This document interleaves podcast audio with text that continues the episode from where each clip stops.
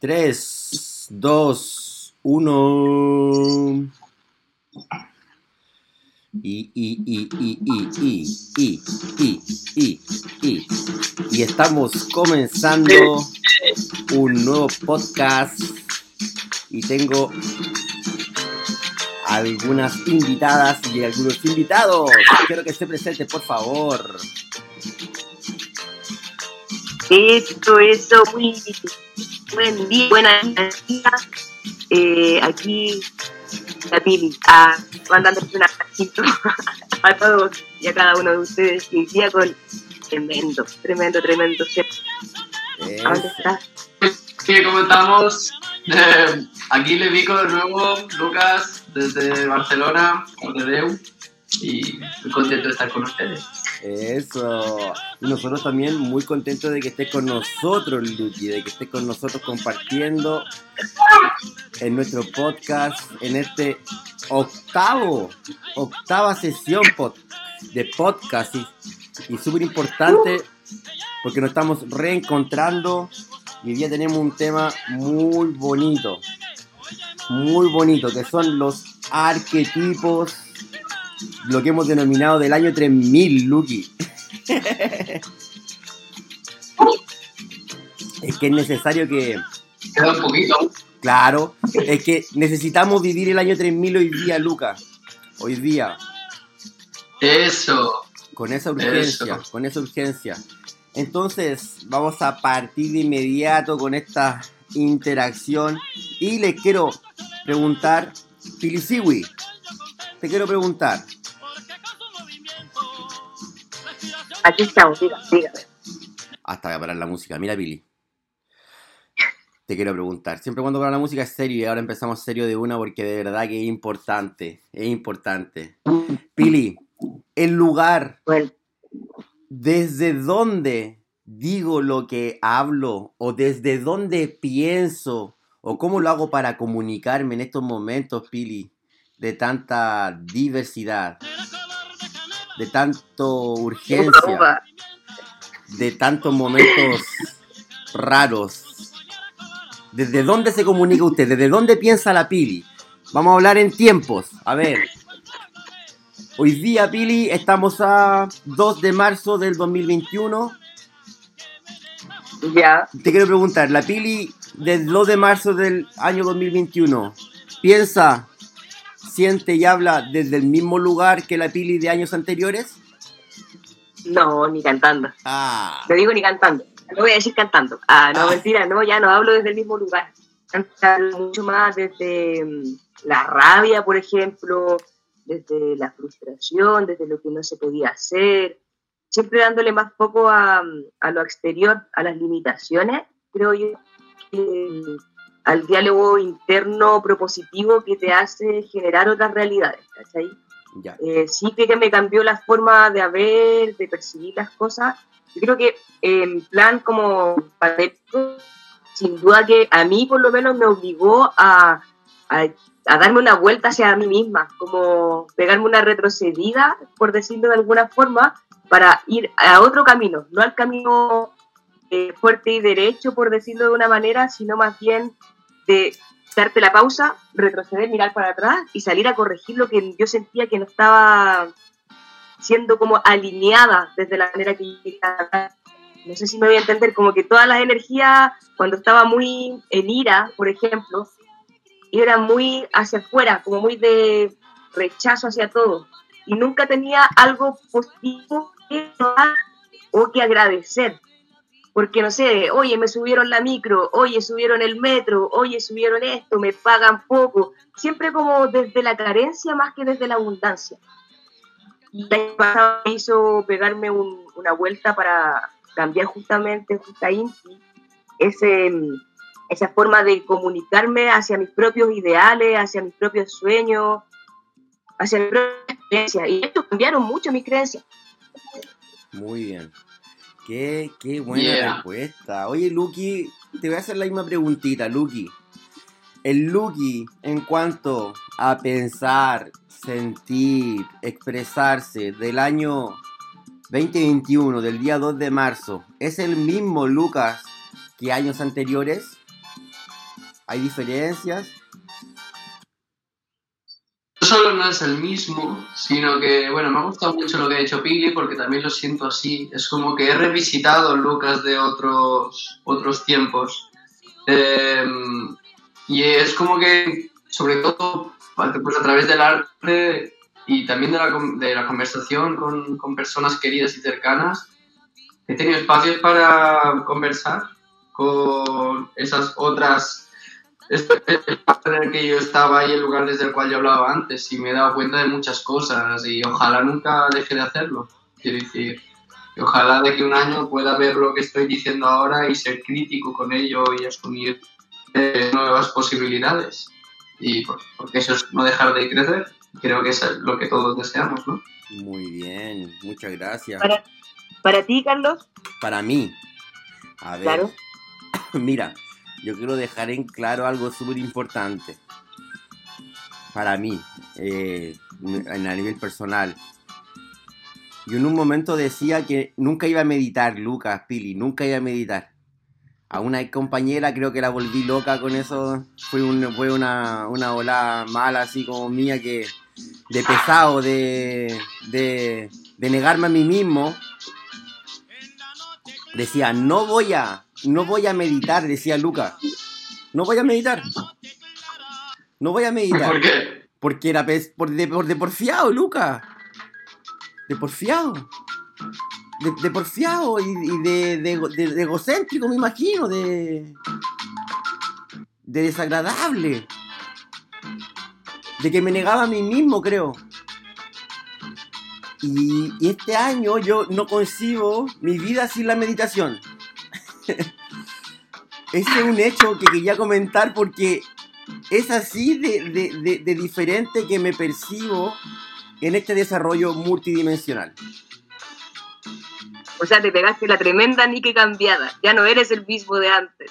No, hermano, o sea, partiendo con que todo lo que, partiendo con que, por eso parto con eso, que yo mismo, en mi ego, mi, mi, mi, mi aspecto negativo de, de, de, de ningunearme, de ningunear mis posibilidades, lo estoy tratando de desa, desaprender. De desaprender eso que aprendí, que me decía que tenía límites. Que me decía que yo no iba a poder meditar, que, que me decía que yo no iba a poder desarrollarme de, diferentes formas.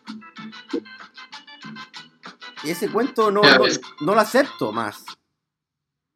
Y igual es súper complejo porque imagínense, si estoy hablando esto desde un año para atrás, quizás cuántas cosas dije que fueron con miedo, desde, desde lugares como más ocultos, más no desaprendidos, también desde los ideales, mucho, mucho también yo peleaba con la gente por mis ideales, Lucas. No sé si les pasaba a ustedes que yo pensaba algo así como que medio revolucionario y la gente no me acompañaba, yo me sentía herido personalmente, así personal inti, como que era un ataque, ¿cachai? No sabía cómo canalizar esa energía. Es que claro, de repente uno se va encontrando como con un, con un mundo muy distinto. Yo siempre he tenido como una, una política de que yo sé que todos los días son distintos todos los días son nuevos aprendizajes y estoy muy segura que hoy día, 2 de marzo, yo no soy la misma persona que era ayer, porque ya el, todos los días eres una nueva persona, una persona distinta, una nueva capacidad para poder hacer algo nuevo. Y de repente, cuando no tenemos mucho tiempo para enfocarnos en nuestro interior, siempre vamos a estar en la guerra con el exterior porque no nos permite ser. Claro. Eh, ahí entra ahí en la guerra. Ahí yo creo que es la guerra interna. ¿Por qué yo no puedo hacer esto? ¿Quién dice que yo no puedo? Mira cómo hago. Ahí lo lleva, toma. Siéntate y mira cómo lo hago. Pero de repente está mal enfocado. No lo voy a poner como juicio de bien o mal, pero digo mal enfocado para entender lo que de repente no es con lo cual necesitamos solucionar las cosas.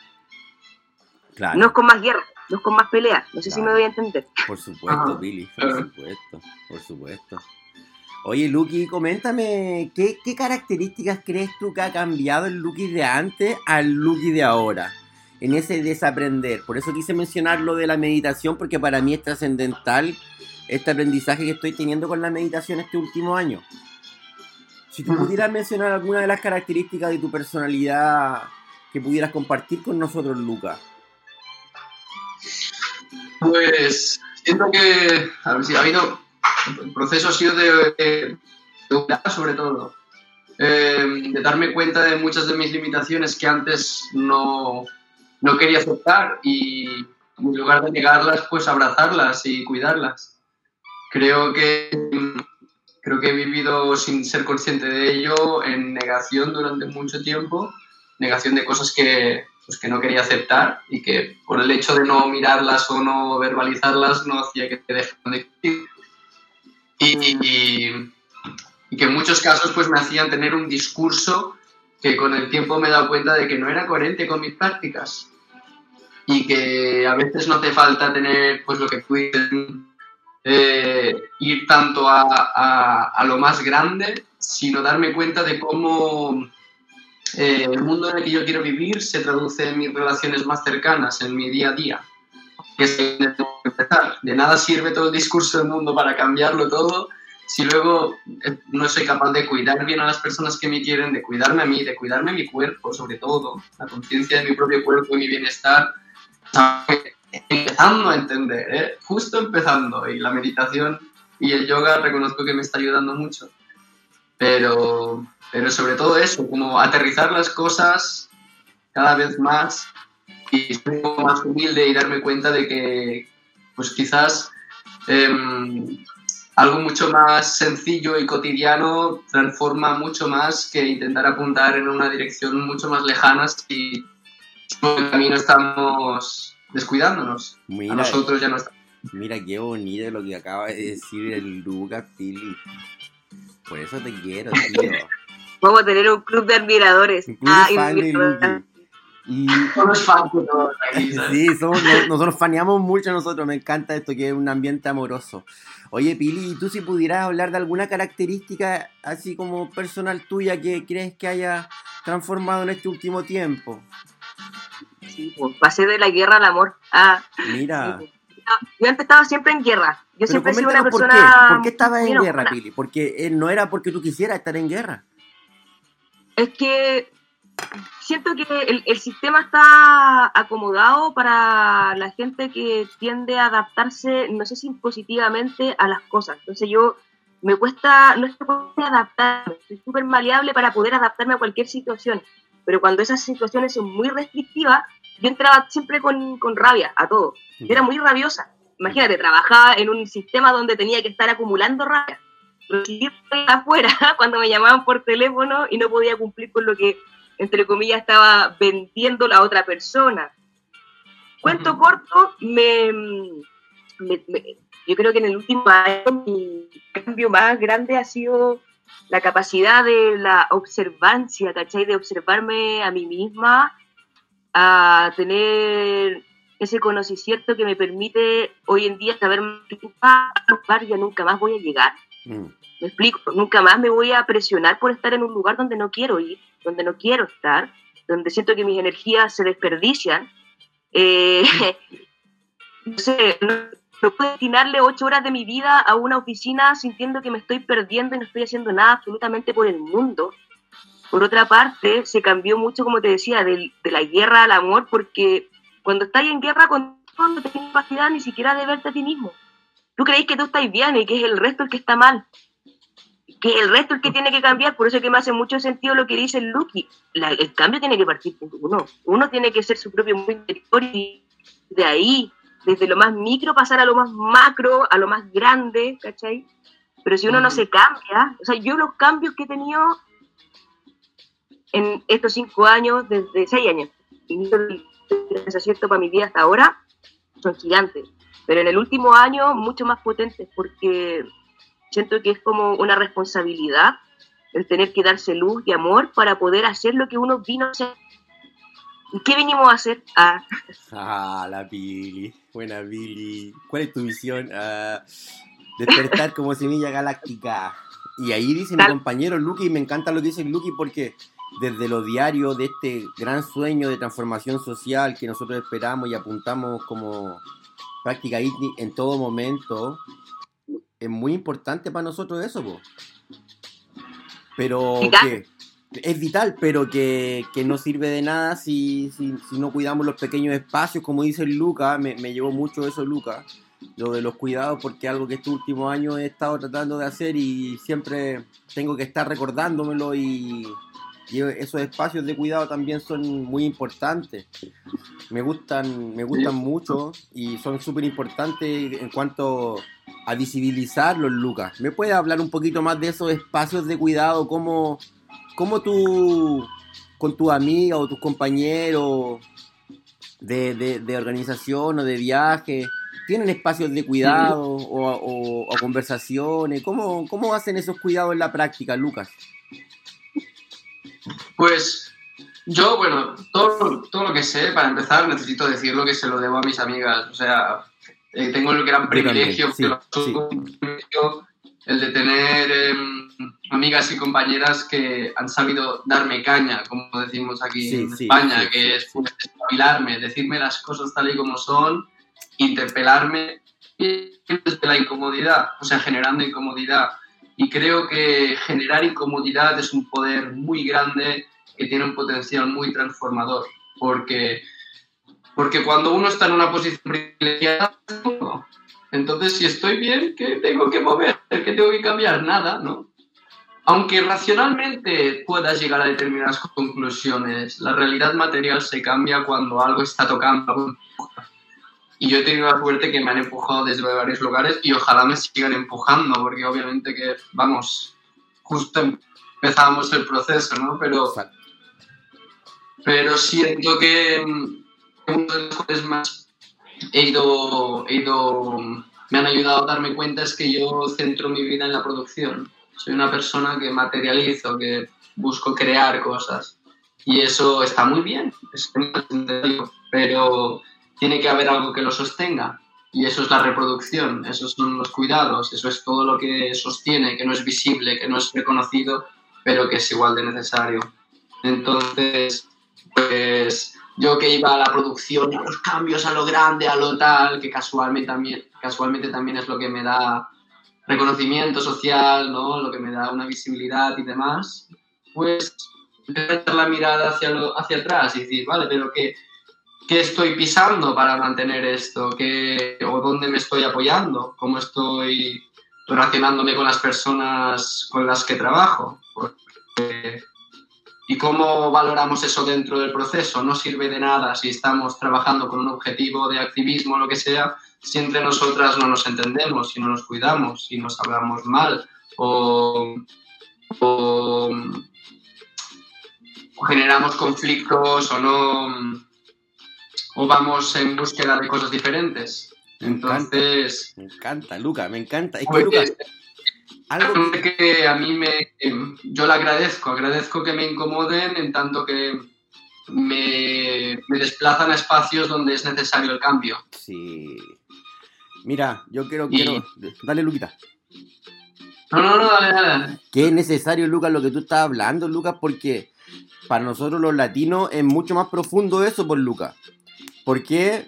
Porque tú te diste cuenta de las prácticas acá como son de violentas, cuando hablamos de producción y de, re- de- de reproducción de, si- de sistema feudal, como Latinoamérica Ajá. es. Y bueno, también gracias a mis experiencias con mis, com- con mis compañeras que he conocido y personas súper importantes para mí en, en- en mi desarrollo de mi historia de vida. Eh, conocí a María Escalona, eh, fui compañero con, con la Maranta, y, y ellas son un feminismo que yo que nunca había podido ni siquiera conversar, ¿me entiendes, Lucky? También las veces que he estado yendo a España contigo, por ejemplo, el hecho que cuando tú dices nosotras, Lucky, es como esa postura a mí también me ha llevado un montón de, de miradas y, y cosas raras aquí en Chile, ¿me entiendes? Cuando yo estoy con un grupo de mujeres y yo digo nosotras, porque estamos con las mujeres en vez de decir siempre nosotros, ya eso marca una, una, un momento que no estaba esperado por la otra persona. Y ese es el cuidado por la Y les compañera. incomoda. Claro, claro. Pero eso es muy, muy, como era utópico, Luca, en un momento. Hablar así, Luca. Concebirte tú como parte de una mujer, siendo que la, todos tenemos madres. Y deberíamos estar representando a nuestras madres, pero este sistema patriarcal lo que hace es invisibilizar eso. Entonces nos ponía en ambientes que no, no, no reconocíamos desde la palabra a las compañeras. ¿Y para qué vamos a hablar de todes? Porque ahí ya es, más complicado cuando desde, desde, desde la palabra me, me eh, nombran la diversidad. Por ejemplo, Pili, que en este tema te, te, llega más de cerca, que es como yo creo que una de las razones por las cuales tú estabas en constante guerra, es porque el sistema también contigo no incluía la diversidad. Entonces no te veía representada. Sí. El sistema nunca incluyó la, ningún tipo de diversidad. Pongámoslo por el mismo nombre, me explico. Vamos a decir algo que no tiene que ver con la diversidad sexual, sino con tú, con las personas que tienen distintas capacidades. Una persona minusválida, discapacitado, que no puede. o sea, ya desde la misma verbalización no, pues si nosotros lo estamos integrando, incluyendo, pero la verbalización te, también te pone en una palabra distinta. Para mí, como mujer, como mujer lesbiana, es mucho peor porque las mujeres lesbianas no existen. Sí, pues, es más raro, por eso te lo, te lo, nombro. ¿Cachai? Y si existen, lo ocupan unos términos así súper discriminados. Para mí fue complejo porque Em, yo no siento que haya sido como un límite, porque yo nunca he puesto mi sexualidad por delante. Como que yo siempre he jugado al póker, ¿cachai? Sí. Como que todos lo saben, pero nadie si no lo digo, nada. Claro. Como que, será no será. Siempre queda como en el misterio y en la nebulosa. Porque nunca me gustó hablar de mi vida personal. Y no es porque por, por situaciones externas, sino porque en verdad yo soy claro. Pero sí creo que hay un sesgo muy grande especialmente cuando dijiste el todes, yo me reí porque tú decís todes, ay, y se pueden agarrar para el, chacoteo, ay, todes, totus, sí, ay, ya, y es como, hermano, vos te estáis pasando, o sea, Ana, te estáis pasando por el aro, te estás pasando a un montón de personas que el todes sí los incluye. Sí. Y que los pone felices. ¿Cómo dijiste? Y que los pone felices, Pili, que, que, se, que se nota yo, he ocupado, de verdad, es que, es que es algo maravilloso. Lo mismo cuando Luca dice, un hombre dice y está, está con mujeres y dice todas. Y las compañeras también ponen una cara que es de, gratificación porque estamos ampliando y reconociendo.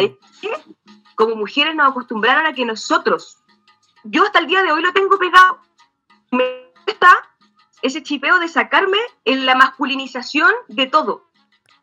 Me explico, si yo estoy, soy la única mujer en un grupo de hombres, nosotros. Mis mismos compis me dicen, mismo, total, la piel es uno más de nosotros, tiene pene.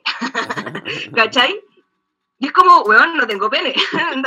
mírame, te lo tengo por favor, que no lo he visto. ¿Cachai? Y porque nos tienen tan como cegados, pero para disminuir al otro, sin quererlo. ¿Cachai? Como que hay una forma de, no sé si será evasiva o qué, pero... Bueno, impone una norma. Claro. Pues. Entonces, el lenguaje, que no es inocente y que está cargado ideológicamente y está construido por pues nos hace partícipes de la imposición de esta norma en el día a día, porque el lenguaje es lo que tenemos. Entonces, limita la realidad a lo nombrable. Por eso me encanta que ustedes estén construyendo palabras nuevas constantemente, porque construyen nuevas realidades. Pues si no hay una palabra que defina antes, antes de que existiera, de que se nombrara el patriarcado, por decir algo, pues no había una manera de identificar este, este sistema. Sí. Entonces no existía, porque no estaba identificado y aterrizado en un concepto. Exacto. Y, o sea, pues, todos somos parte de esa normativa en tanto que la reproducimos en nuestro día a día, porque es como nos educan también. Ahí es donde entra la educación. Pero ponte tú a ti en un grupo grande, si tú estás en tu comunidad, con tu gente, y muchos hombres, y tú decís todas, ¿cómo te miran el resto de los hombres?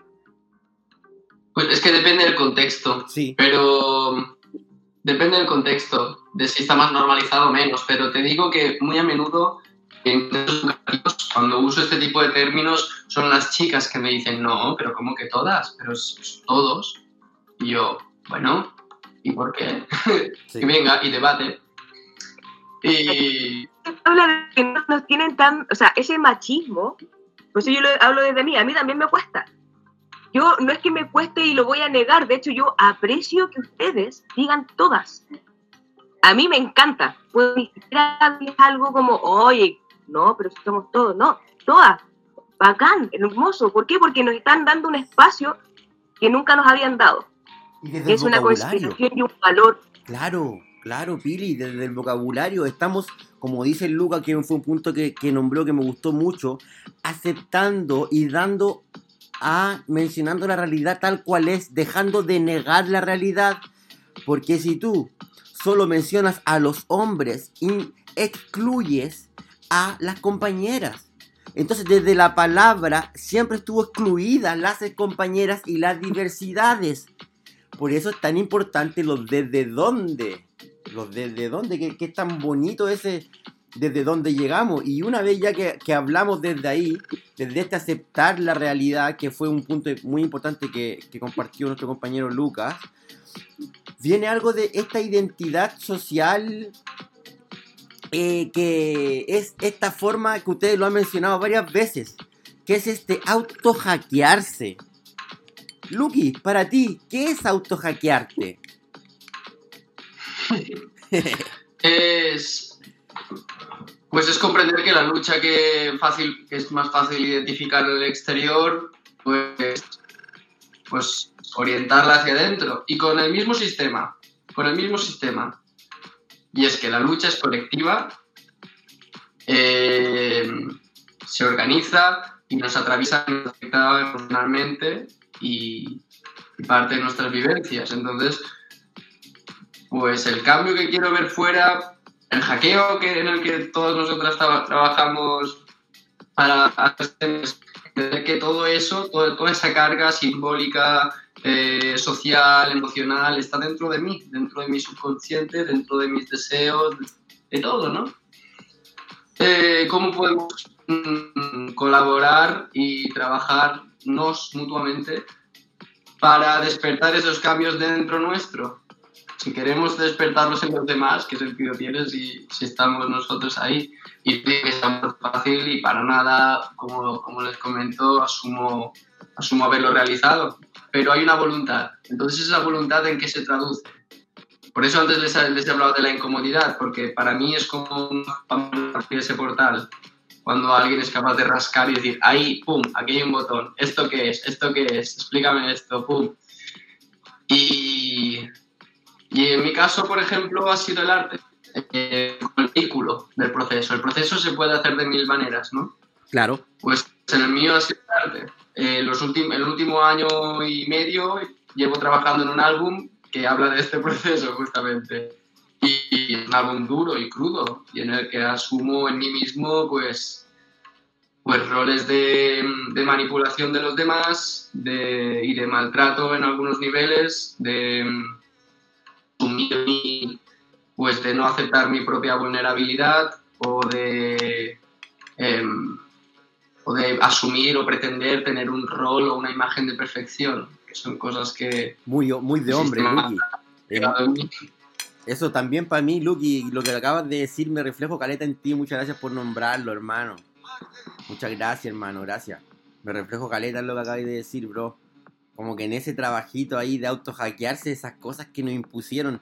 Esa cosa de la, de la perfección absurda, Lucky, del, del, del ganar las, las conversaciones, lo mencionaba el otro día también en la clase, en el en vivo, de que te educaron para ganar una conversación, brother.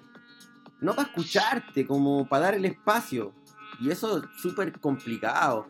Pilisiwi, para usted, ¿qué es esto de hackearse? ¿A qué, a qué, le, a qué le llega? ¿A qué, qué, qué espacio recorre usted este hackearse? Coméntenos. Mi vida es un constante hackeo.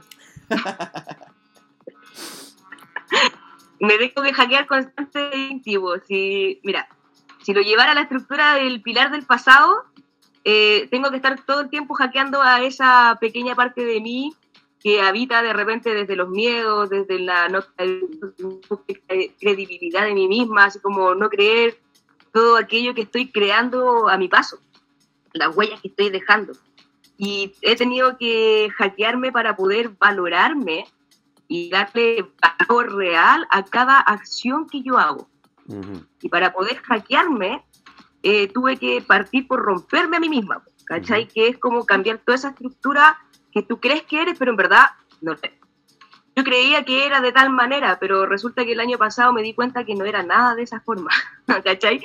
Yo creía que era fuerte hasta que me di cuenta que la vida me rompió a pedazos, ¿cachai? Entonces, me ha tocado transformarme tantas veces, eh, por lo mismo que decía antes, que es como todos los días para mí es una nueva oportunidad de empezar de nuevo con las experiencias que tuviste el día de ayer y con la suma de experiencias de los días anteriores, pero jaltante hoy día, especialmente hoy día, no cometas el mismo error que hiciste ayer. Me explico, a lo mejor ayer no le contesté bien el teléfono a cierta persona. Uy, ¿lo viste? ¿Lo atendiste? Sí. ¿Y qué estás haciendo para? De vuelta y digo, ¿sabéis qué? Ayer creo que no respondí con tal forma, hablemos más tarde. O, ¿sabéis qué me pasó esto?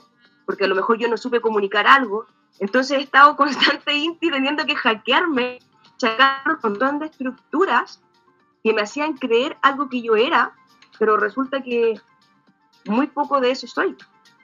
Soy más amor que, como decía, que guerra. Y yo antes creía que era una guerra.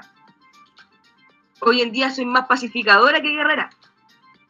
Eres una pacificadora guerrera. Ah, si no te pacificas, te pacifico. Ah. que nos trae la paz. Gracias. Claro. No, es que, sí, es, muy importante esta transformación de todos, creo, de todas, de todos. ¿Por qué? Porque Justa Inti nos da otras posibilidades de ser. Y desde, desde este hackearse, desde este auto hackearse, eh, me gustaría compartir el término que hemos estado desarrollando el último tiempo, Lucas, que es este término de hacker social. Eso. Hacker social, Lucas. Y, por ejemplo, cuando empezamos a hablar de hacker social, porque en todo esto tiene siempre mucho que ver todas las personas que nos rodean y los equipos y, y las organizaciones, de cómo empezamos desde auto hackearnos a nosotros, ¿cierto, Lucas? desde auto eh, identificar nuestros propios elementos a mejorar, eh, de mis propias características, de, esos ideales, cómo transformarme. Entonces, súper importante esto de, de, de, ser una persona que está en constante reflexión consigo y transformando su realidad para, poder transformar la, la realidad común. Pero en eso, transformar la realidad común, hay distintos pasos, Lucas, Pili, que no han, que no han, no han demostrado, por ejemplo, actividades. ¿Cómo realizas tú ese hackeo social, Lucas, con tu organización, con tus comunidades? Coméntanos.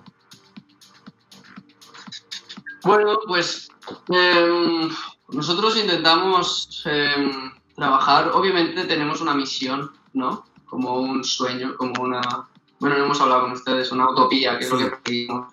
Sí. Em, pero nos planteamos de qué manera podemos eso bajarlo y transformarlo en, acciones, em, puesto que a menudo la dificultad o la grandiosidad de los, de los proyectos se queden en nada. Así que, lo, así que lo más difícil a veces es traducirlo en, una, en un accionar. Y eso es pues una estrategia, una organización. Y, y bueno, pues siento que hay un proceso que transforma los procesos individuales de cada uno en algo, en una organización colectiva y es la activación. Y creo que la activación, antes hemos, ha salido como una, como una figura que me ha gustado, una manera de representarlo y es decir, pues si nos marcamos una misma misión, un mismo objetivo, cada uno de nosotros puede tirar de la cuerda para acercar esa realidad desde un lugar distinto. Y ese lugar distinto son sus habilidades, son sus competencias, es su fuente de abundancia.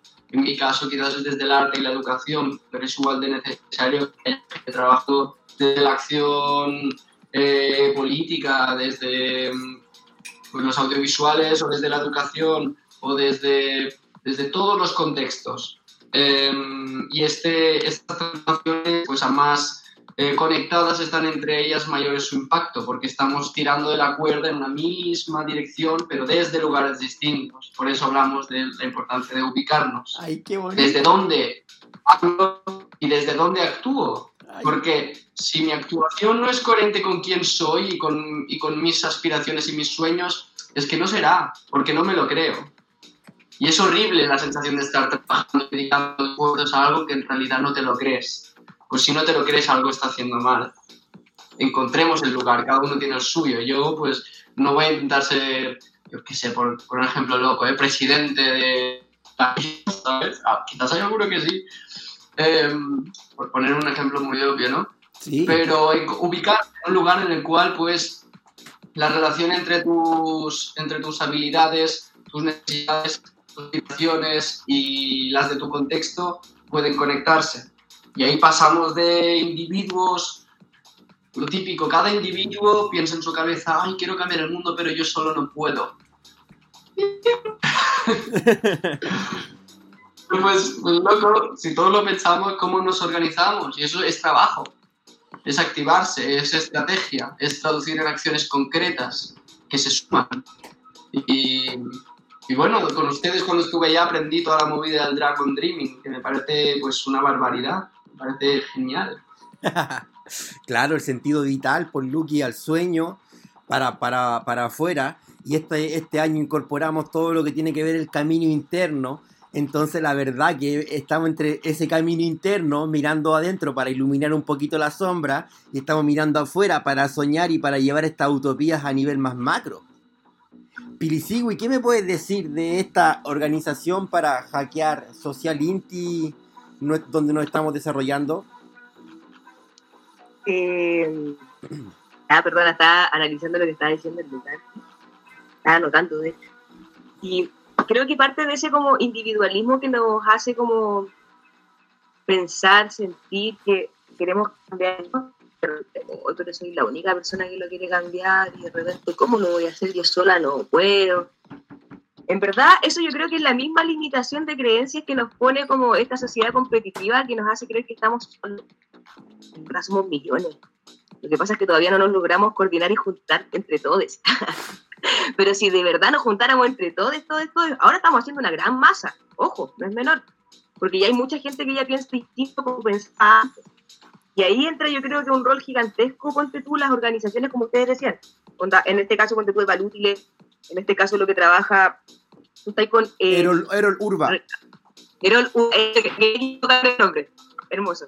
Eh, que vienen a sacarte desde el individualismo para hackearte y transformarte en persona antes que individuo. No es individual, eres una persona que se viene a transformar para trabajar en lo colectivo. Como que me, resuena mucho eso de sacar el individuo del yo, yo, yo, yo, yo, yo, yo, yo, yo voy a cambiar el mundo. No, yo sola lo puedo Es muy grande para cambiarlo todo, ¿cachai? Pero necesito de muchas habilidades y de muchas herramientas para poder entrar y que, como dijo Lucky, que si yo estoy tirando la cuerda desde un lado, de repente ve al Lucky desde el otro costado que también está tirando la cuerda y que de repente veo al Carlos y de repente veo a un montón de gente que estamos y estamos movilizando una gran una gran energía, no es menor. Pero para eso ah. tenemos que sacarnos del individuo, como lo hemos hablado el otro, lo hablamos creo que en la clase pasada, si no mal de salir de lo individual para poder hackear. Muy bien. Creo que eso es importante. Sí. Bueno, vamos a hablar de hackeo, por ejemplo. Lucky, ¿quiere decir algo?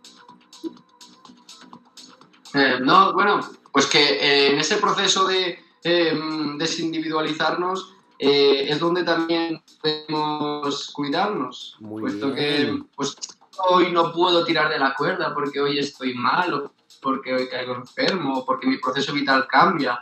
Pues si yo em, estoy todo como un individuo y eh, ocupo un espacio em, imprescindible, pues, pues cae todo. Entonces se perdió todo. Claro.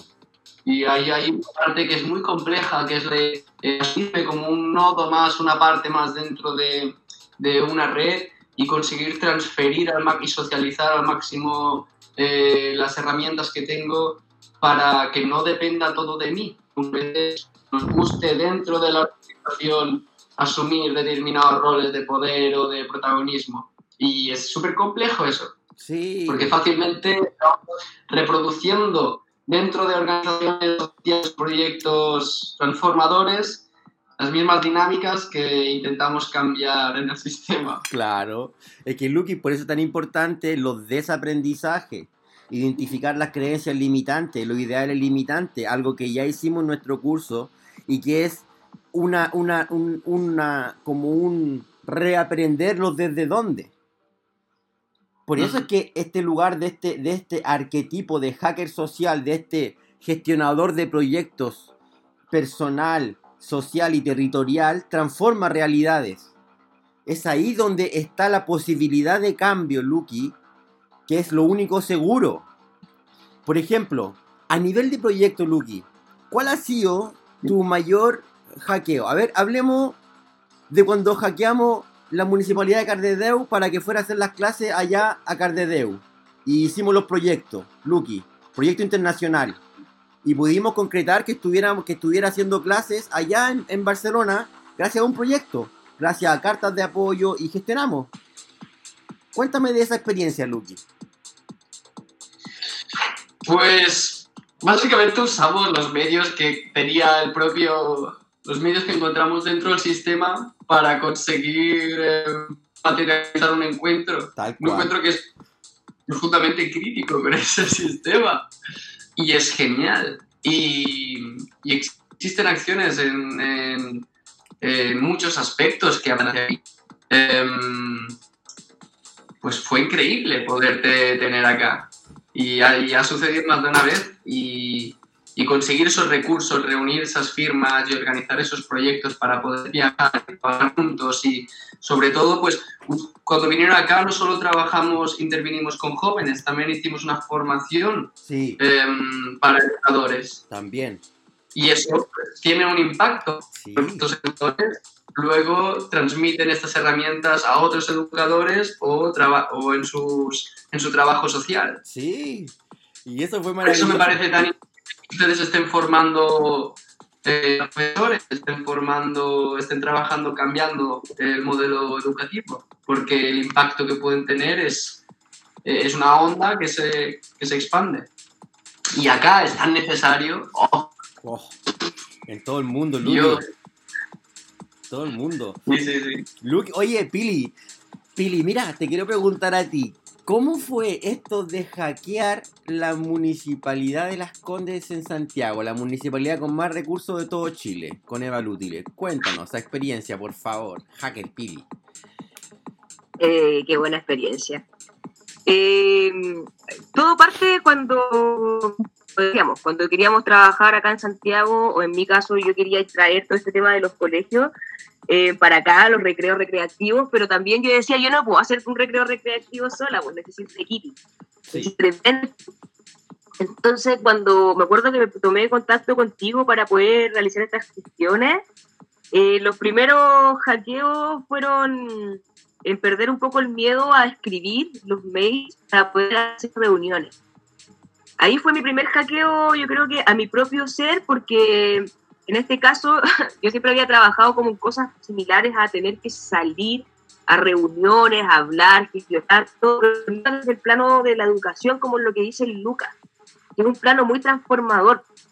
Entonces, claro, evidentemente que cuando uno va y gestiona y trata de hacer reuniones y no salen, no proyectos que no funcionaron o que nunca pudieron ver la luz, uno dice, oh, qué fome, y me tendía a desanimar y Carlos, me acuerdo que tú fuiste vital ahí para recordarme tus 152 reuniones. fallaste en una, ahí falla un cuatro, ahí falla un cinco. No importa, anda otra. Busca otra municipalidad. Empecemos de nuevo. Y así fue como llegamos a Las Condes. Pero yo ahí me acuerdo de un plano que es el Roger el otro día, que es la intuición. Y no sé por qué yo ya estaba, pero así colapsada, pero así colapsada. Yo le dije, Carlos, no nos resulta en ninguna municipalidad. Y Carlos me dice, pero sigue intentando. Y como yo digo, es que no nos pescan, pues no, no, no nos dan atención. Que no, porque nosotros la actividad desde el parkour es para enseñarle a la gente a robar y a ser más rápidos. Y yo así, pero ¿qué está viendo este caballero? ¿Qué, qué tal la educación? Ay, ¿por cómo no me lo puedo hackear? Y como que yo, ahí la frustración de yo no poder hackear a otra persona.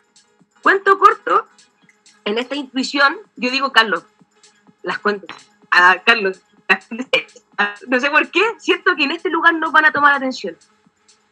Y me acuerdo de aquello. Sí. Y yo también me acuerdo de aquello. ¿Te acordás que yo te dije? Vamos a estar acá. Sí, fe. Aquí sale. Y quizás fue el aquí sale que yo misma lo activé desde las palabras cuando en la confianza decimos ya, vamos, y aquí va a ser, y ahí fue. Y entrar a Las Condes es como acá en Santiago, esta región metropolitana que es bastante grande, tiene como 32 comunas o más, entrar a la comuna que tiene más recursos era un desafío que no era menor y que ahí constantemente tenés que hackear porque es lo mejor siempre. Y no es porque estés en ese lugar, en todo lugar, pero en ese lugar te ponían más ojo. te ponían ojo crítico. Entonces ahí, doble hacker. Doblemente doble hacker. ¿Por qué? Porque ahí te van a cuestionar todo. ¿Te acordáis cuando, cuando nos cuestionaban a la gente que iba tatuada al colegio? Sí. Sí. Y ahí teníamos que nosotros salir de hacker a decir, ese es mi mejor elemento. Era el personaje con mejor elemento de su disciplina, con mejor trato hacia los niños, las niñas y las niñas, y no lo podíamos, en este caso, sacar porque no lo íbamos a sacar, porque es lugar. Y evidente que yo y Carlos íbamos a estar ahí como diciendo, oye, mira lo que estáis haciendo, tú trabajas como educadora y estás discriminando. en buenas palabras. Había que hackear, había que hackear, si esa habilidad, para hackear hay que desarrollar las habilidades, tienes que decir lo que quieres decir, pero la persona te quiere escuchar de acuerdo a lo que ella quiere escuchar. Entonces tú tienes que saber hacer eso, el Lucas lo dice. Teníamos que llegar a esos recursos, a esos recursos económicos y sacar los recursos para poder hacer los trabajos y los sacamos de manera eh, autodidacta. Lo sacamos al sistema también la frase muy antigua como lo políticamente correcto, pero no como guardándose las cosas, sino diciéndolas, pero sabiendo decirlas. Por eso habilidad, por eso la habilidad de la comunicación. Asertividad, ahí Lucky mandando la, clave de, la comunicación. Asertividad, súper importante. Cuando ya avanzamos hacia, hacia esa asertividad, empezamos a generar estos hackers sociales, estos proyectos nosotros en Evalútile le llamamos, por ejemplo, a este, este arquetipo de, profe, lo que era el Urban Teacher, le llamamos ahora Kichan Lucky. Y te quiero explicar por qué. Ah, sí, Sí, te quiero explicar por qué Kichan. Porque. Oye, espérate, antes de eso, Carlos, antes de que explique lo de Kichan, me quedó una pregunta interna, no voy a ¿Qué sentiste tú cuando nosotros nos hackeamos a la municipalidad de Las Condes? Oh, para mí fue una de las mayores satisfacciones de mi vida, a nivel de hacker social, po. Sí, po. El mayor hackeo que hemos hecho, Pero no el mayor hackeo en cuanto a recursos. El proyecto no fue tan grande en cuanto a recursos. Hemos desarrollado proyectos mucho más grandes con los profesores en Quilpué. Cuando, cuando estábamos en 10 colegios simultáneos. No era tanto de los recursos, era de la gestión, Pili de la gestión, porque eh, en la reunión hubieron muchos prejuicios, Luca. Muchos prejuicios en cuanto a, nuestro, a nuestro trabajo. En cuanto a que solamente iba como que nuestra jefa, ella, eh, hicimos que ella tuviera un, un, desarrollo, Luca. Súper importante, ¿sabes? Cuando dijiste, oye, pero ustedes pueden ser un, un recreo más, un recreo entretenido más. Claro. ¿Qué los hace distintos al resto? Claro. Y Carlos, me acuerdo la cara de Carlos, es que nosotros no somos un recreo entretenido. es que, la, entretención es, es, una dimensión de lo que nosotros hacemos, pero por favor, nosotros tenemos acá contenido de desarrollo de habilidades del siglo XXI. No me venga aquí a minimizar con que nosotros entretenemos los niños. Al contrario, a raíz de, de esa entretención nosotros hacemos un programa complejo, que es un programa valórico, es un programa de habilidad del siglo XXI. Y comprobarle eso a la persona ahí en sus clases y que después terminaran pidiendo esos, esos cuatro colegios que no lo hemos podido desarrollar por toda esta cosa, que esperamos en algún momento desarrollarlo. Muy bien, Pili, me sentí genial. Y así, y también ahí tiene mucho que ver en esto de, de lo que quiero, de quiero compartir, de esto del Kichan. Porque el Kichan es, el Ki es la energía y el Chan, y el Chan es justa Inti, el antiguo o el ancestro. Entonces, Lucas, nosotros estamos llamando a la energía de nuestros ancestros con nuestros nombres de guía, que es Kichan. Es por eso que lo estamos haciendo, Lucky. Estamos llamando a la energía ancestral con nuestro nombre de guía. Fue un, un cambio que, que quisimos desarrollar y que también tú sabes, el, que el Coto nos ha apoyado un montón en esto del de Nodo Valpo. Grande, Un grande montón, grandísimo, un montón, sobre todo en, en esta identidad, porque es una identidad territorial que sirve para, para hackear y para, para ir desarrollando relatos, como es llamar a esta energía ancestral y de verdad que camine con nosotros y vamos haciendo cosas que antes eran imposibles, ahora ta- ta- estamos transformando en posibles. Y así como hemos recorrido países, hemos hackeado municipalidades y estamos, estamos trabajando y hablando desde otro tipo de tiempo, Lukis. Por ejemplo, yo te voy a preguntar, Luki, ¿cómo era el tipo de tiempo que vivías tú en el colegio, el de reloj? Descríbeme ese tiempo de reloj que vivías en el colegio. ¿Cómo eran los horarios de la escuela española? Pues cuando era, mm, cuando era muy chiqui creo que eran... No, han sido seis horas, diría casi siempre. Y Siempre han sido... Juraría que seis horas, pero a mí me pasaba como si fueran eternas. Sí. De, de verdad, o sea, me acuerdo mirar el reloj minuto a minuto deseando que. Wow, sí, es muy malo eso, como es como una La verdad, ¿eh? Y, tengo un recuerdo, mm, perdón, pero mm, desde, desde muy chiquito, siendo capaz de, de hacer el razonamiento a mis padres de, hey, es que a mí me encanta aprender, tengo mucha curiosidad, yo quiero aprender, pero en la escuela no siento que aprenda, siento que estoy en la cárcel. ¿Por qué no quieres ir al colegio? ¿No quieres aprender? Y yo, sí, sí que quiero, pero es que yo no aprendo. Estoy encerrado y punto. Muy bien. Excelente. Pili, para ti, ¿cómo el tiempo del colegio? Hombre, ah, el peor de todos. Igual debo reconocer algo, que a mí me encantaba ir al colegio. Yo era de esas personas fomes, aburridas, que tenía casi que el 98% de asistencia, solamente cuando estaba enferma. Nunca así como mamá, no quiero ir al colegio. De hecho, a mí me encantaba porque era siempre he sido súper sociable Ya. y lo pasaba bien en el colegio. Pero también me pasaba que en horarios de clase, colegio con mucho respeto hacia cualquier tipo de religión, pero era un colegio con una estructura católica mucho más conservador, mucho más cerradito. Entonces, de verdad, uy, pero era la cárcel, bro. Yo de verdad era como, oh, son las 12, vamos a salir a recreo, contando las horas para salir a recreo porque era el minuto de libertad. Eh, estaba ahí en clase, claro, las clases que a mí me gustaban, me gustaban, eh, las disfrutaba, pero el resto de las clases para mí era estar mirando el techo, porque más encima era muy activa, entonces me costaba captar o me costaba retener información.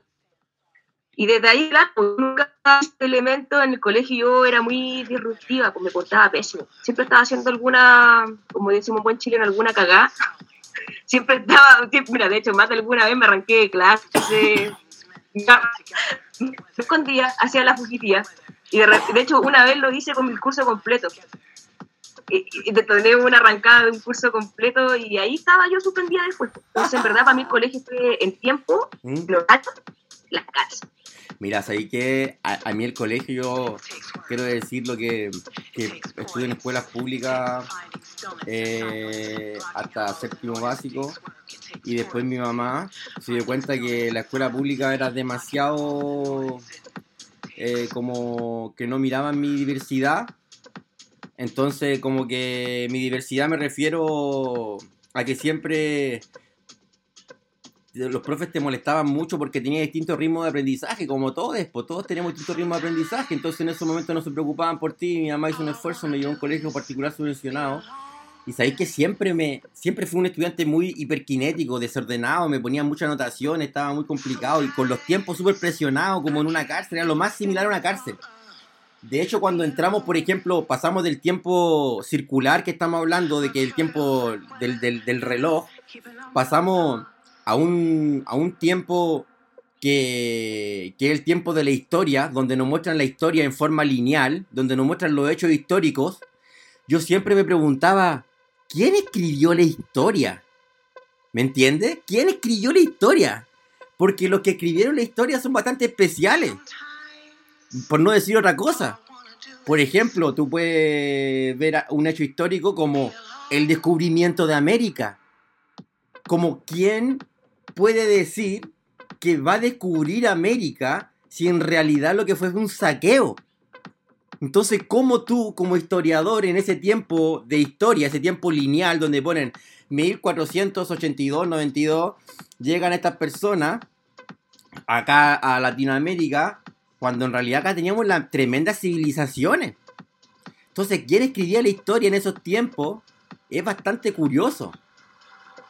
¿Qué me puedes mencionar ese tiempo histórico, Luca, de, de, que has percibido en el colegio? El tiempo histórico de tu colegio. ¿Cómo se desarrolló la historia en tu colegio? ¿Nos puedes comentar algo de eso? Mm, ay, pasa palabra, ¿eh? No lo tengo claro. Muy bien. Pili. Me encanta el juego el pasapalabra. Ah, verdadero. Ah, mentira. ya, mira.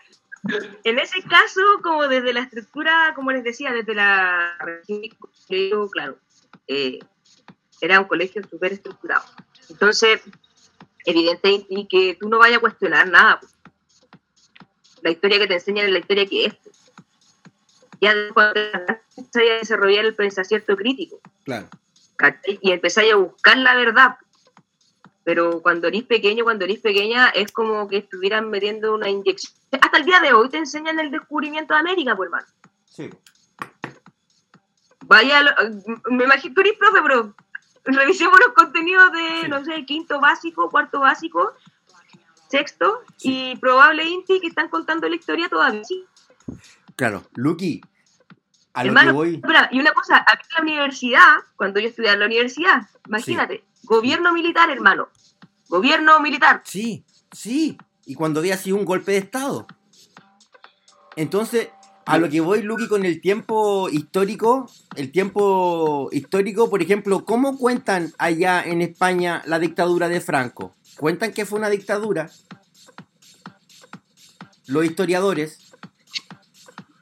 Sí, sí, sí, sí, sí. Se cuenta como, Mira se cuenta como una dictadura. Eh, de lo que se habla muy poco es de la guerra civil, es de cómo ocurrió. Se pasa muy por encima de lo que sucedió.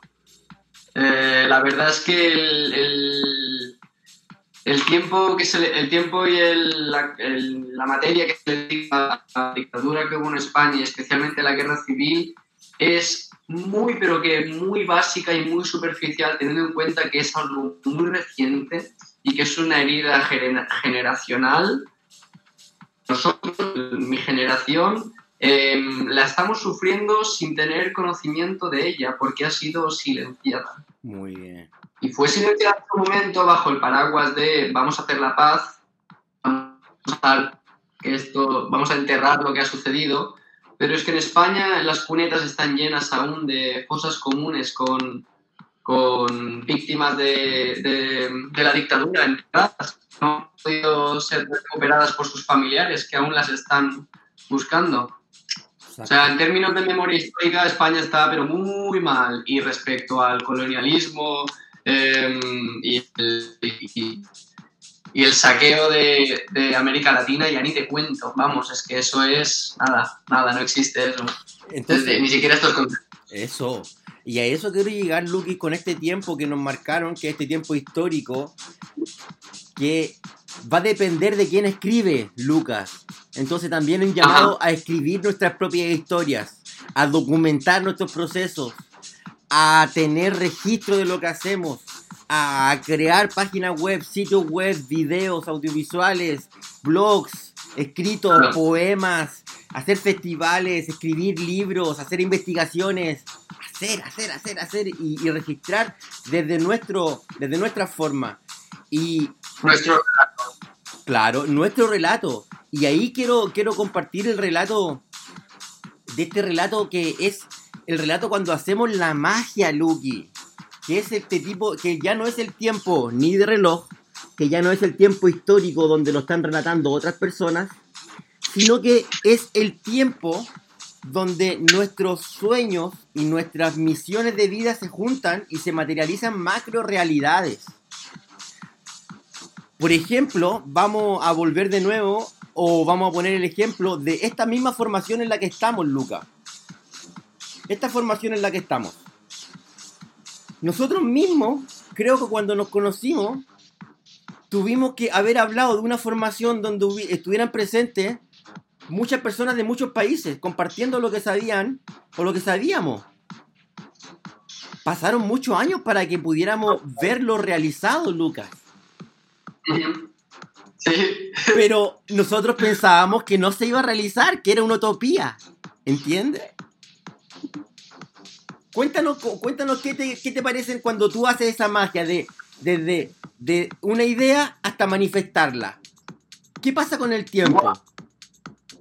Sí, pasa de una forma, es que claro, es otro, eh, no sé cómo explicarlo, es un tiempo muy loco, porque, Eso, eso. porque puedo eh, teletransportarme al momento en el cual lo empezamos a invocar y pasa cosa más abstracta y se va concretando y se va concretando. Entonces, creo que hay como una conciencia, un hilo que conecta todos estos momentos, que es como, pues esa conciencia de Sí, eh, y independientemente de lo lejana que esté, pues estar enfocando, enfocando hacia esos objetivos.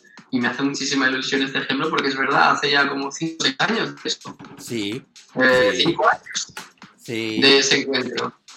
tal Y cual. claro, pues, em, pues ver las cosas que hemos conseguido únicamente por soñar, por tener plantearnos utopías, me hace pensar en las cosas que podemos llegar a conseguir. Tal cual, tal cual, Lucky, tal cual. O sea, Pues ya, nos- ya, ya nos lo hemos demostrado que pues invocándolo y organizando, pues sucede, vale, pues vamos a seguir más, quiero más, venga, eso. nuevos retos. Ahora a lo que vamos, Luis, y vamos a seguir haciendo cosas interesantes, sobre todo con este, con este grupo que estamos trabajando en colaboración. Pili, cuéntanos acerca, sí, se vienen cosas hermosas. Pili, cuéntanos acerca de este tiempo más mágico, que es este tiempo cuántico, que es este tiempo donde todo puede pasar, donde como dice Lucas, está unido como con una telaraña. Lucas, que eso qué bonito que estás diciendo tú, porque eso es súper mapuche, no sé si tú lo sabes, pero el Kaikabilú de, de los mapuches habla de eso, de la, de la gran telaraña. De la gran telaraña. Pili, Pues me encanta. Cuéntanos acerca de, de estos sueños que se, que se han cumplido. ¿Cómo, ha- ¿Cómo has visto el tiempo en, eso, en, esos, en esas metas sociales, en esas utopías cuando estamos cumpliendo la utopía? ¿Cómo pasa el tiempo? ¿Qué tiempo es? ¿Cómo lo identifica? Descríbelo por fin. Lo voy a identificar con una acción. Ya. ¿Puedo? Mira, para los que bailan, para los que hacen parkour, para todos los que tienen el cuerpo, Y, Ya le- y- un movimiento que es muy rápido y de repente va súper rápido, pero todo tú lo ves en cámara lenta. sí, Estás viendo todo lo que está pasando a tu alrededor. Como que va todo súper rápido, pero a la vez visión desde arriba, como desde el cóndor, sabiendo que eh, esos tiempos son súper rápidos, son súper intensos en la medida que tú los decretas, los energías y les entregas justa esa energía para que pase. Si no, no pasa. Si tú no, no activas, el cambio no pasa. Va a quedar siempre todo ahí. En la medida que tú tengas poder mover toda esa energía, todos los tiempos se mueven. O sea, a mí se me hace muy corto el día. Me desperté muy temprano hoy y ya han pasado dos horas y hemos hecho muchas cosas en dos horas. Y todavía queda mucho por hacer, pero estoy segura que se me va a hacer así de corto. Y eso es porque Mm. uno está en el tiempo. Uno está haciendo el tiempo. Mira, Pili, qué bonito lo que acabas de decir. Y como uno es el tiempo, uno puede recorrer las percepciones, porque lo que tú estás hablando, si yo cambio la posición del lugar, la persona de afuera lo ve rápido, pero yo en, en la realidad lo estoy viviendo lento, porque lo estoy disfrutando, estoy visibilizando y estoy activando este tiempo cuántico, este tiempo de la magia, este tiempo de donde los sueños se realizan y se unen y se juntan estas tiritas que dice Luca, que donde nos estamos juntando, esta tirita que estamos tirando de los sueñitos comunes que hacen esta gran telaraña y estamos activando los arquetipos, hermanes. ¿Qué arquetipos estamos activando, Luca? Pues el primero es el Muy bien, es el que activa a los demás, súper necesario. sí, sí. Tú, Carlos, eres un súper activador, porque sacas la fuente de abundancia de la gente, bueno, y- Claro, Y pues de tu, fuente, de tu fuente de abundancia, si la activas, pues pasas a ser un agente involucrado. Y si te organizas, pues pasas a tener un objetivo. Y entonces, pues, mira, es- eh, creas la estrategia. Pero para eso tienes que hacer este clic. mira qué bonito este Luca, qué bacán, weón.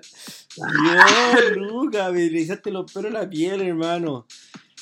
Tráiganme una cerveza para este hombre. Ah, Lucky, Ah. en serio. Es que mira, de verdad, ¿por qué? Porque este, arque- este el primer ar- arquetipo que nosotros estamos despertando en Eva Luther, como Lucky dice, es el activador, el activista de sí mismo, social y territorial. Pero para, para generar activadores no se puede imponer que se activen las personas, sino que se tiene que hacer un llamado a la búsqueda personal. Y ese es un camino bastante complejo, Luca. Porque requiere de la voluntad de las personas, de la voluntad de transformarse, de la voluntad de, de avanzar hacia ser un hacker social. Por ejemplo, la voluntad de avanzar de ser, a ver, un activista por los derechos humanos.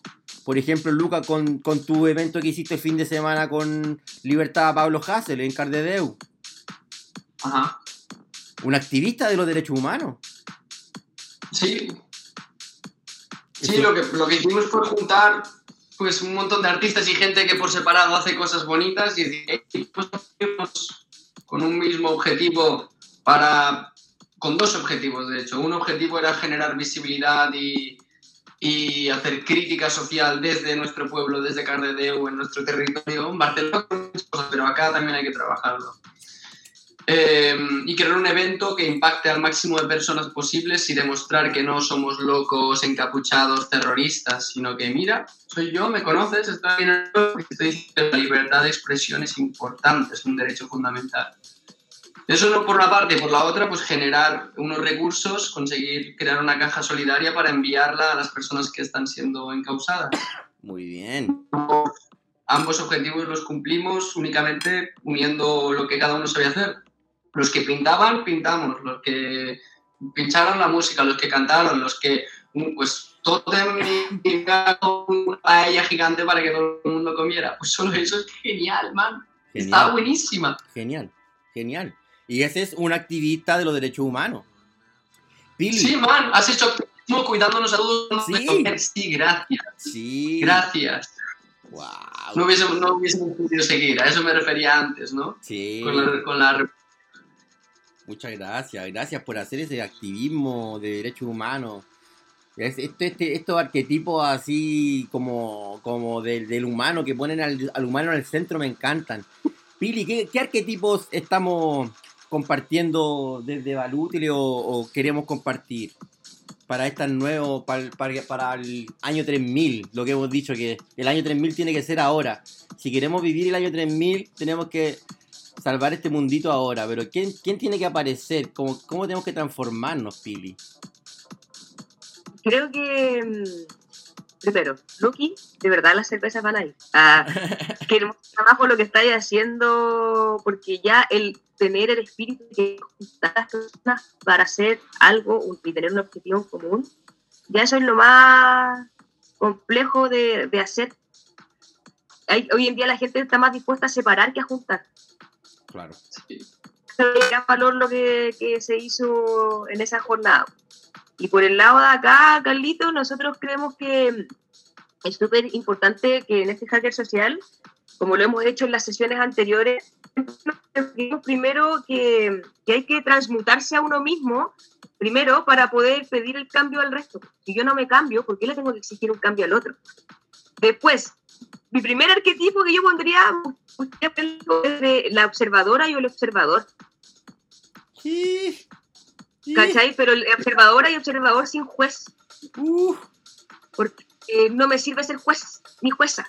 Más víctima, bien yo ni- necesito para tener como un acierto más amplio de lo que pasa, como tú dijiste, tener la big picture del, del asunto. Sí, Ujú. sí. Después que soy capaz de observarme y de observar lo que pasa me gusta también el arquetipo del sanador y la sanadora, porque para poder potenciar y activar a otros nuevos seres, primero también pasa por observar y sanar lo de uno y modificar la sanación en el otro.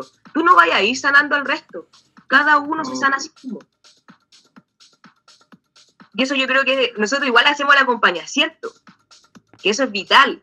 Pero como dijiste, si la persona no tiene la voluntad de cambiar, de transmutarse, el cambio no pasa. Claro. Y de ahí me gustaría también poner otro otro más, Sí. hicimos observador, observador, eh, en este caso me gustaría poner también el el cómo se llama, ¡oh! Se me fue la idea. ¡Oh! ¿Qué me hiciste, Urban? Arquetipo del año 3000, Pili. Estamos, tra- estamos trabajando Pero en en esta, activador, Sí, pero- hacker social, eh, bueno, observador, observador, La chamana, ¿qué la chamana. ahí está el la chamánico, pero también creo que me gusta mucho lo que dijo Lucky en un principio, como desde, desde, esa, desde ese espíritu que tenemos todas las personas de inspirar a los otros. Porque para poder cambiar, uno se inspira en los demás para poder decir, sí, el cambio pasa. No sé, en Yafun las mujeres que están ahí se inspiran la una de la otra para ver que los cambios sí son posibles. Y a lo mejor a mí no me está pasando absolutamente nada, pero lo que le está pasando a la chica del lado también me toca. Y por ende también me transformo. Porque ella se está transformando y de paso me transforma a mí para yo transformar a mi hija, a mi hermana, a mi mamá y a quien fuera. Sí. Entonces, voy a la observación, la estación y el último rol ahí que va a entrar desde la transmutación de cada persona al hacer. Muy bien. Wea, esta. Muy mal. Sabe. Mira, a mí me encantan estos arquetipos nuevos o ancestrales que son los que aprendí con, lo- con los andinos. ¿Vale? Como rescatar este espíritu del, ni- del niño interno, así del juego, del joy, el que juega, el que disfruta, ese que está ahí constante aprendiendo con curiosidad. El, el chamán, el sacerdote antiguo, el chamán, la chamana. Eh, el mercader, ese que puede negociar y truequear en la calle. El directo, sin necesidad de representante, supermercado, qué sé yo. El, el artesano que este último tiempo me llegó y me encanta. Es el artesano que puede ir a hacer un arte con su mano, sacar algo desde el cerro, ir a la calle y sacar un producto e intercambiarlo por recursos. Y luego esos recursos los genera. Eh, el, ar- el arquetipo de, de este hacker social eh, bien, bien metido en las redes sociales, en la información para poder, con esta habilidad del siglo XXI, tratar de compartir, eh, este, estar más consciente, estar más despierto, que la Pili llamaría ahí el observador. Lo desde lo andino lo llamarían el testigo. Ese testigo desapegado que no juzga, no es víctima, no es juez, no es verdugo. Eh, me, gusta también ahora mismo, voy a hacer un arquetipo de, constructor de casa, arquitecto de casa, chiquillo con geometría sagrada, que es constructor de domos. Y ahí vendría todo lo que son lo- los amigos ecologistas, eh, los amigos que están en defensa de la vida, como los veganos, que vienen con una misión muy buena. eh, toda la... Todos los, amigos defensores del bosque, los amigos del, Eso. La botica. Aguante los guardianes del bosque. Los guardianes del bosque, Luca, aquí hay un movimiento excelente de guardianes del bosque, te lo digo. Aquí la gente ya está defendiendo el bosque así con la máxima Oye, energía. pasamos el saludo a los cabritos que están ahí defendiendo el bosque. Sí, pues, Yo le mando- yo le mando especial saludo a los de la botica. Para mí Sí. son mis regalos. A mí la clorófila me encanta, la Fran con su gente, que es la máxima líder ahí, la poeta enmascarada. La Fran sabe La mucho, la Fran sabe mucho, la Fran sabe mucho, máxima energía la Fran. Y con esa energía nos vamos despidiendo, pues, chiquillos, chiquillas, chiquilles. Estuvo interesante Oye, esto. Urban, una Dime. última cosa. Dímelo.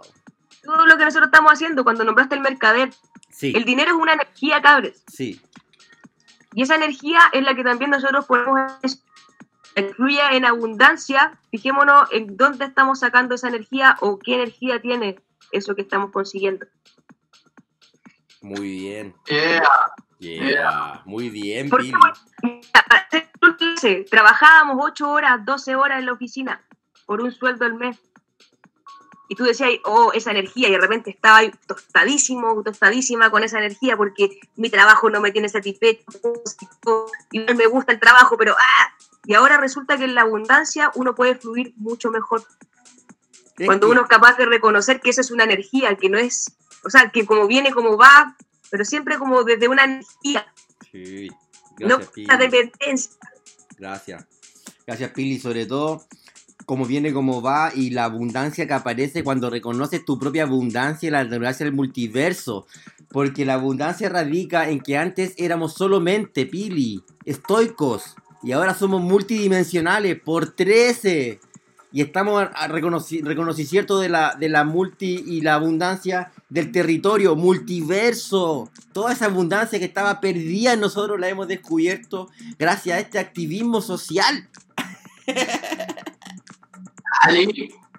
Y no era fácil descubrirlo. Nah. O sea, en nosotros, a mí, insisto, seis años atrás yo estaba metida en una oficina con traje formal y con zapato alto. Hoy en día, ¿qué es eso? Mm. Si me tuve que hackear, sí, hackeame. Sí, me hackeé a mí misma, mi familia, tuve que hackear un sistema completo de creencias, de limitancias, para poder estar donde uno quiere estar. Y eso es voluntad. Gente, lo, lo quiero, lo Yo amo. por mi lado me voy a despedir de esta magia con ustedes. Vamos a decir nosotras y nosotros. Y bien. Ah, para ser más Gracias, pesado. gracias, gracias. Nosotros, sí, hermana. Lucky se despide de la gentita hermosa. saludito enorme a toda la people. Em, muchas ganas de veros y estoy aprendiendo muchísimo compartiendo con ustedes y realmente veo, anticipo y, y invoco cosas muy grandes en el futuro con esta red que estamos construyendo. Ahí lo dejo. Te la dejo, Lucky, porque lo que se viene, hermano. ¡ay! Ah, Ahí, Lucky, cuando Carlos es el silencioso hidalgo, ahí hay que, nosotros tenemos que prestar especial atención porque está tejiendo una red abajo de la tierra. No recuerdo el Tomás con las napas subterráneas. En este caso, este es el constructor de micelios por abajo. Así que si el Urban está silencioso, usted sabe, está trabajando para todos ustedes. Ah, Calladitos nos vemos más bonitos. no, hablando nos vemos preciosos, amigos. Sí, pero cuando, cuando hay Falta, que. Mira, de, no, de me voy en el. es- esa- ese, ese decir es por el show off. Como no show off. No show off, ¿cachai? No fallo, no fallo. No, no mostremos de más, no, no hagamos bluffing. Estamos en la máxima energía, concentrados en la máxima energía. Los quiero mucho, te quiero mucho, Lucky, te quiero mucho, Pigri. Nos vemos, que esté muy bien. Máxima energía, cabres, puro amor. Chaito, chaito.